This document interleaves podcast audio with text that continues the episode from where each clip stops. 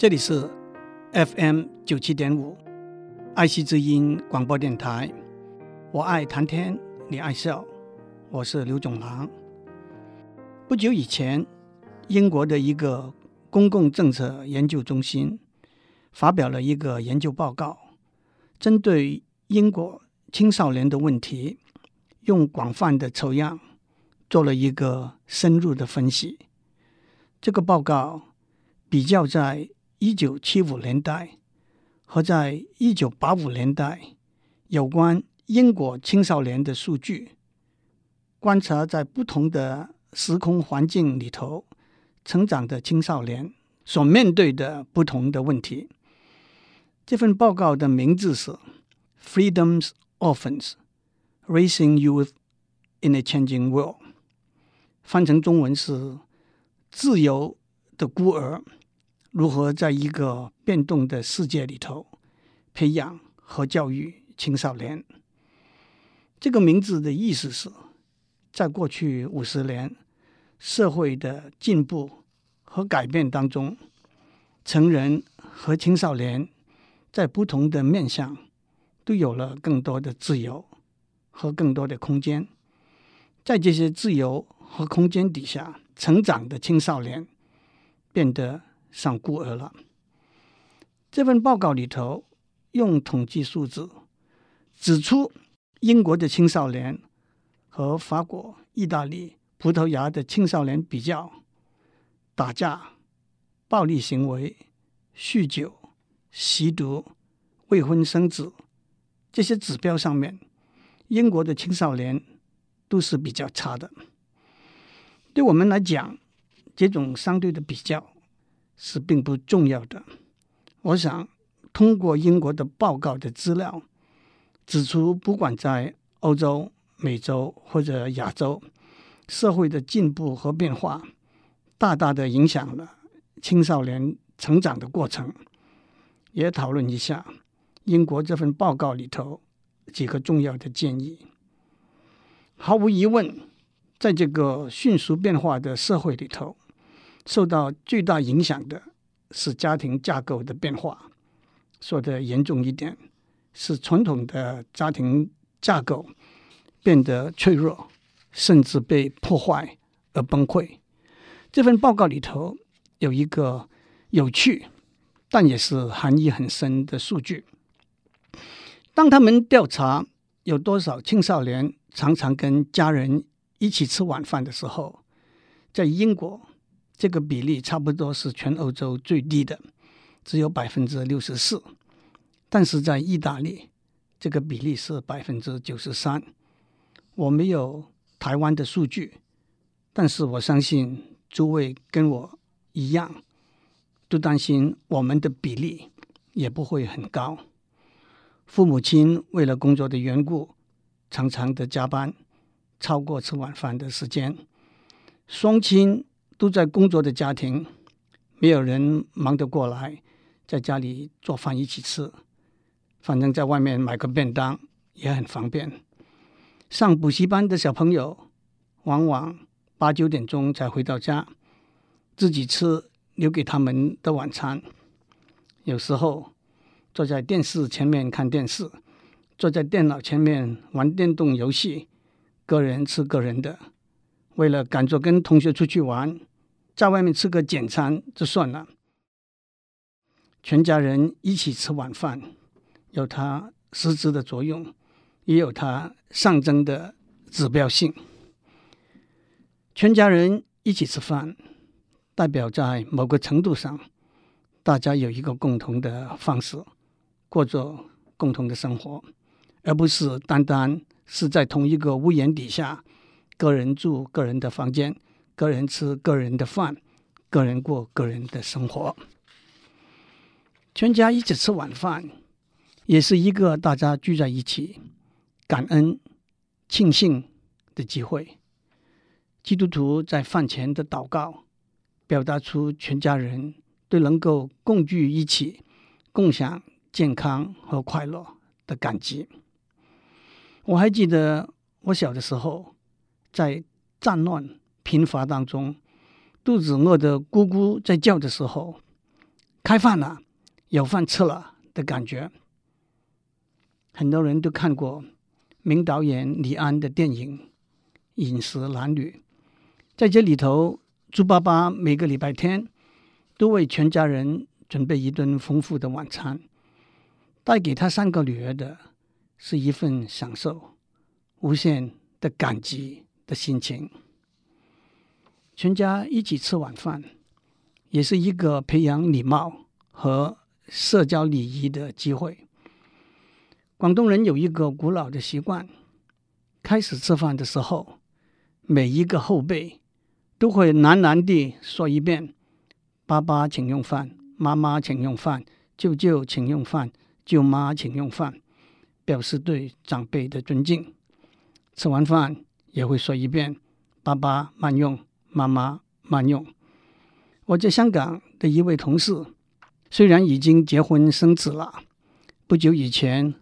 我和他和他的家人用餐，他还会遵守这个礼节，当然还加上“校长，请用饭”，表示对我的尊敬。在饭桌上，长辈替后辈捡菜，后辈彼此礼让，还有饭桌上的礼仪的训练，英文所谓 “table manner”，怎样用刀叉，喝汤的时候。不要发出嘘嘘的声音，咀嚼食物的时候不要张开口，都是从小在饭桌上得到的训练。全家一起吃晚饭，是大家一起交换讯息、资料的时候。爸爸妈妈会讲到工作上的情形，儿女会讲到上课的情形、课外活动和交朋友的情形，的确是同甘共苦。我还记得。在《饮食男女》这部电影里头，有一次吃晚饭的时候，二姐站起来说：“我有一个消息向大家宣布，我买了房子，装修好就要搬出去了。”又有一次吃晚饭的时候，三妹站起来说：“我有一个消息向大家宣布，我要搬到男朋友家里住了。”又有一次吃晚饭的时候，大姐站起来说：“我有一个消息。”要向大家宣布，我今天早上已经公证结婚了。至于猪爸爸呢，他比较腼腆，吃饭的时候先从我们大家能够在一起吃晚饭是缘分，没有什么不可以讲的。我决定把这个房子卖掉，搬到郊外去，然后才把他的爱情故事做一个报告。全家一起吃晚饭的时候。也是一个相互学习的机会，政治、社会、艺术、科技，天南地北，无所不可以谈。前两天，我跟一位美国的朋友谈起这个问题，他是从欧洲移民到美国的一位教授。他说，在他家里吃完晚饭的时候，小朋友会问：“我可以离开饭桌了吗？”爸爸会说：“不可以，因为现在是。”讨论时段的开始，我似乎把全家一起吃晚饭讲成一件家庭生活里头非常重要的大事，因为我觉得除了实质的作用之外，它也有指标性的意义。对青少年来讲，家庭是不是一个温暖快乐的地方，一个彼此尊重、相互提携的地方，一个可以把内心的话讲出来。可以听到别人内心的话的地方，一个可以得到同情、体谅、智慧和知识的地方，毫无疑问，对一个青少年的成长，家庭里头所提供的环境有很大的影响力。推而广之，学校和社会也可以发挥同样相似的功能。但是在有些欧美的国家，学校是一个让青少年打发大半天时间的托儿所，在亚洲，包括台湾在内，学校是一个准备考试的魔鬼训练营。现代的社会是一个讲究速度、效率的社会，孤独和冷漠成为青少年成长的环境里头唯一的感觉。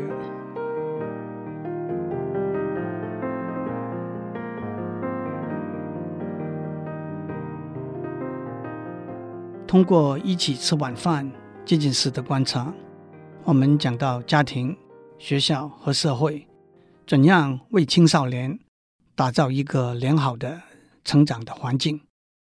第二，英国公共政策研究中心的报告也指出，在一个商业和消费挂帅的社会里头，青少年的价值观也受到很大的影响。我觉得这种影响有两个层次。第一个层次是对物质生活的过分重视，导引到对金钱的过分重视。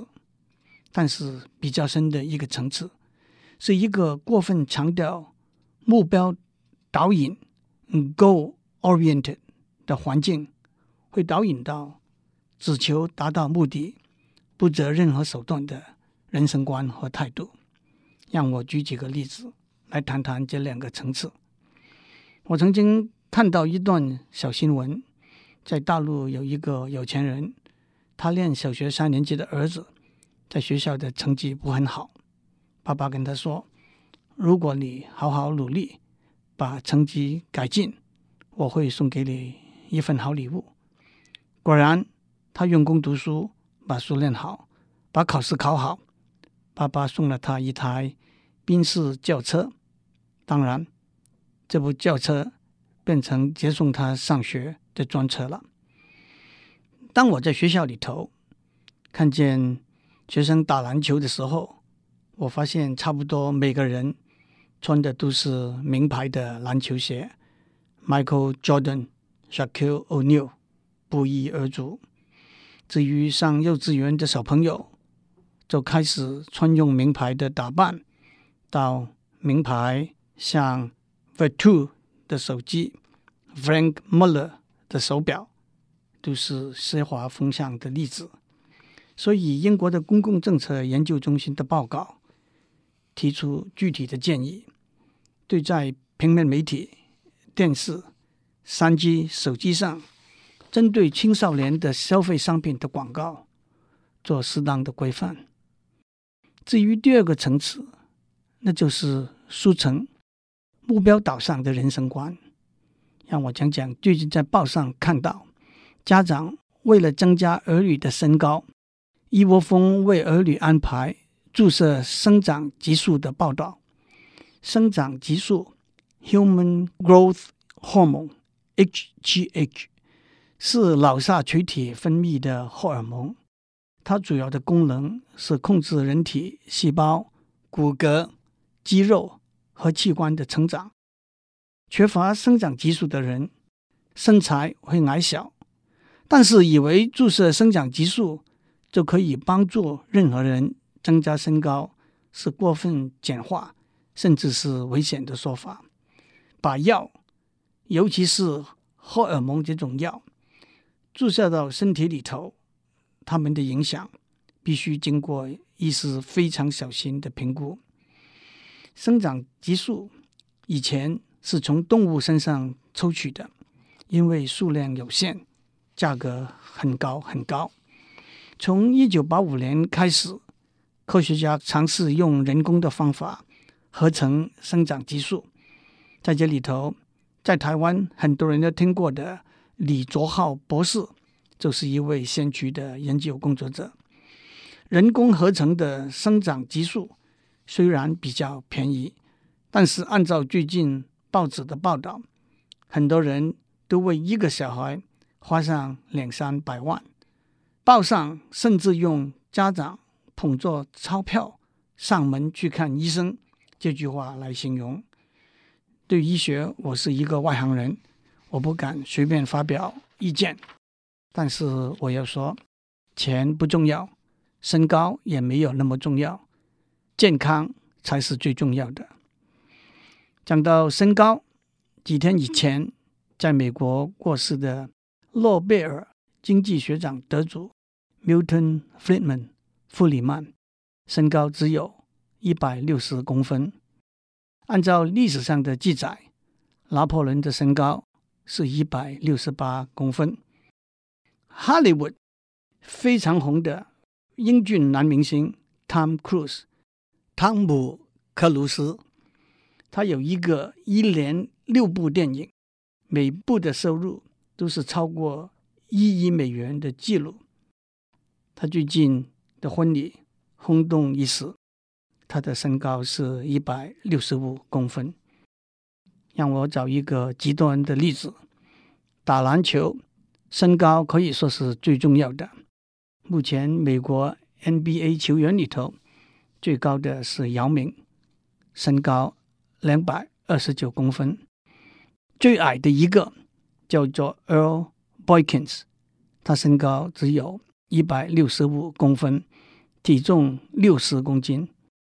他可不是点缀点缀。挂名混混的，他已经在 NBA 打了八年球了。讲到这里，让我指出，捧着钞票带小孩去上补习班，也是揠苗助长的心态和价值观，因而引导到目标决定手段，目标决定道德标准的后果。英国公共政策研究中心的另外一个建议。是在学习的过程中营造合作、共同学习的机会，在上课以外安排有组织的、定时的课外活动和服务工作，例如打球、舞蹈、表演、社会公益、慈善活动等等。青少年在成长的过程中和同才的互动有非常大的相辅相成的效果，对别人的尊敬。体谅、了解、同情和牺牲，都是在成长的过程中培养出来的人格特质。英国公共政策研究中心的另一个建议是重视青少年对两性关系和两性问题的了解。由教育部出一本小册子，在学校里头开一门生理卫生的课是不够的，在晚餐桌上。在和家人一起的活动的时候，在和老师在课堂以外的互动，都是可以帮忙青少年成长的机会。跟这个题目相关的是几年以前出版的一本书，叫做《我们是不是不敢跟青少年来往互动》。这本书里头有一个数据，是假如有一群十四岁的小孩。没有目的却有意的破坏一个公共汽车的停车站，有多少成人会干预阻止他们呢？在英国的调查是百分之三十四，在德国的调查却是百分之六十五。这些数据的一个解释是跟我们上面讲青少年在家里和家人一起吃晚饭的数据有相同的地方，那就是在不同的国家。父母亲和儿女、大人和青少年之间的距离，有些比较远，有些比较近。怎样缩短这个距离？是做父母、老师、儿女，是主管教育、主管社会福利的机构共同努力的目标。有一出百老汇歌剧，叫做《Fiddler on the Roof》。屋顶上的小提琴手，里头有一首歌：Sunrise, Sunset，日出日落。这是爸爸妈妈在儿女的婚礼上为他们一首养育成人的小儿女唱的。Is this the little girl I carry? Is this the little boy? At play, I don't remember growing older. When did they? When did she get to be a beauty? When did he grow to be so tall? Wasn't it yesterday when they were small? Sunrise, sunset, sunrise, sunset. Swiftly flow the days. Seedlings turn overnight To sunflowers blossoming even as we gaze。祝您有平安的一天，也祝您能够享受一顿丰富、快乐、感恩的晚餐。